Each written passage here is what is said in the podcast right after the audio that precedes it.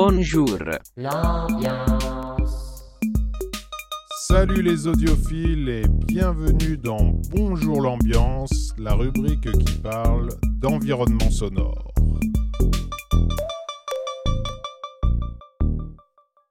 Au sommaire de ce soir, accrochez bien vos ceintures car nous embarquons tout de suite à bord d'un triporteur indien pour rouler à gauche et découvrir le caractère sonore intense de la circulation Made in India.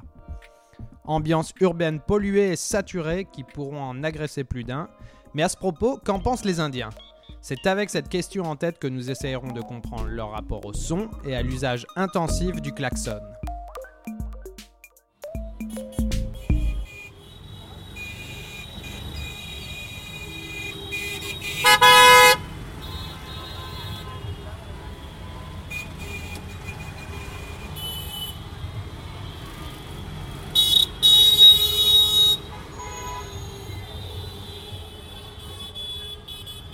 My daughter took a driver's test and she did very well because she had studied everything and she knew how to drive and she'd gone to proper school. And then when she got a result, the teacher wrote failed. She asked him, Why have I failed? He said, Madam, you did not blow the horn. And she replied, You know, my father told me not to blow the horn. He says, Madam, your father's not taking the exam. Come back after three weeks. So she went back after three weeks and she made sure that every time she came to a crossing, she blew the horn.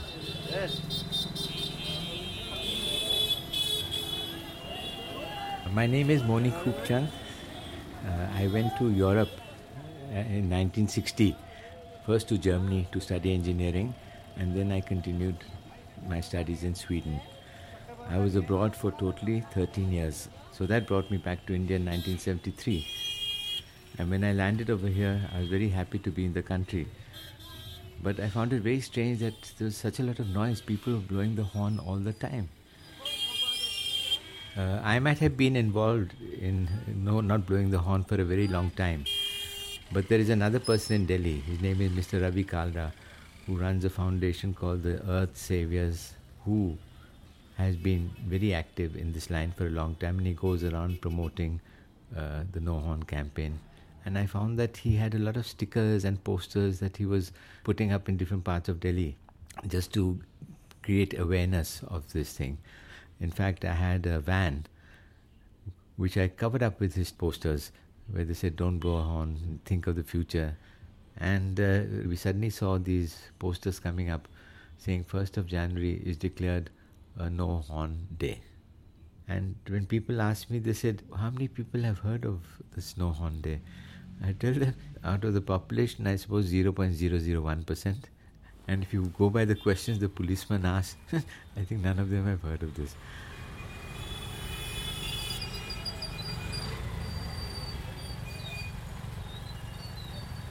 Klaxonner, c'est déjà euh, événementiel et aussi c'est se coordonner euh, collectivement dans un environnement comme ça où il n'y a pas de feu, où euh, il n'y a pas de voix toujours, où euh, chacun a sa vitesse et euh, chacun développe ses codes pour pouvoir passer, pour pouvoir doubler. Euh, c'est un code de la route in situ, d'une certaine manière.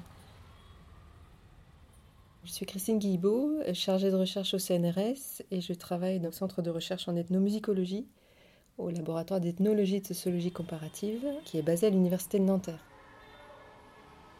Quand on prend un peu de distance, qu'on enregistre un, un, son du trafic, euh, parfois on va entendre des choses saillantes. Euh, ce qu'on entend évidemment c'est klaxon, mais parfois on peut entendre des voix, euh, voilà, qui sont amplifiées, qui passent par des haut-parleurs.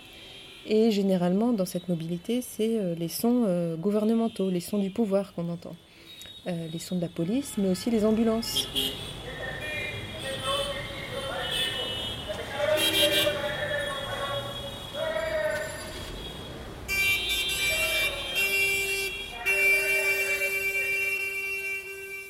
Alors avant en Inde, il y avait euh, évidemment euh, des lois qui géraient le bruit, mais elles étaient éparpillées dans différents textes. Donc principalement euh, dans les lois sur les véhicules, Vehicles Regulations, le Environment Protection Act, où il y a énormément de sections qui parlent du bruit, de la pollution sonore, et puis le Police Act, où on confirme que c'est la police qui gère ces problèmes de pollution sonore et qui rappelle aussi certaines normes.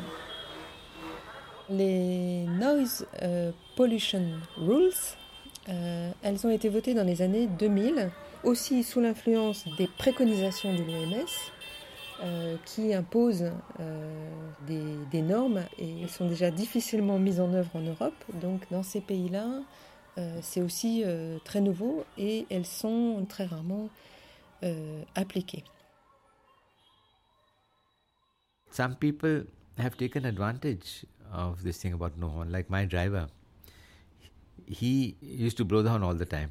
And once uh, he, we were stopped on the road and they wanted to wonder why we had a car with so many posters and all. And they wanted to interview me. And I said, don't interview me because I've never blown the horn. You interview people who, have changed. So they called up my driver, took her, and they said, who? I said, my driver. Who, nobody wanted to interview a driver, but he, they came out and said, what's your name? And my driver has uh, earned a title for himself. And he went out proudly in front of his live TV and said, My name is No Horn Yusuf. You know, he's earned the title of No Horn. He's very proud of that, in fact. And this has built up his personality because when he walks in his own locality, people look at him and say, Ah, there goes No Horn Yusuf. He meets the ministers, he comes on TV. So, in a way, if you're promoting a cause and you're doing it carefully and nicely, you do get recognized. So we should always uh, think of good ideas, show the way, never force people because it will always backfire and promote it. And the people who can help us most in this campaign are the youngsters.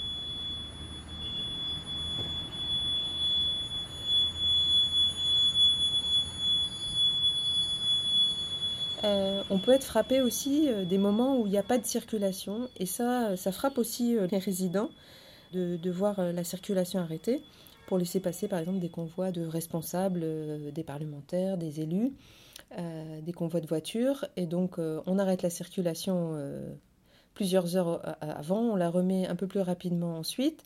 Mais pendant ce temps-là, plus personne ne peut circuler euh, les gens attendent, ils peuvent attendre deux heures euh, dans leur véhicule, sur leurs deux roues, dans leur voiture euh, ou même à pied. Ensuite, les convois passent et on entend comme ça des, des bruits de circulation très fluides, sans klaxon, sans rien, puisqu'on est dans une ligne.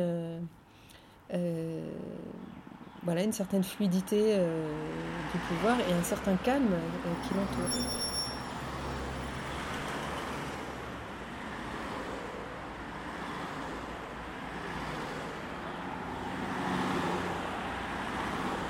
Et ça, euh, ça fait prendre directement conscience dans la perception euh, que l'accès au, silence, euh, au calme, à ce que les gens appellent localement le shantana hein, dans les langues indiennes, c'est quelque chose d'assez précieux en fait. C'est quelque chose qui n'est pas donné à tout le monde. Tout le monde n'a pas accès de manière égale au calme.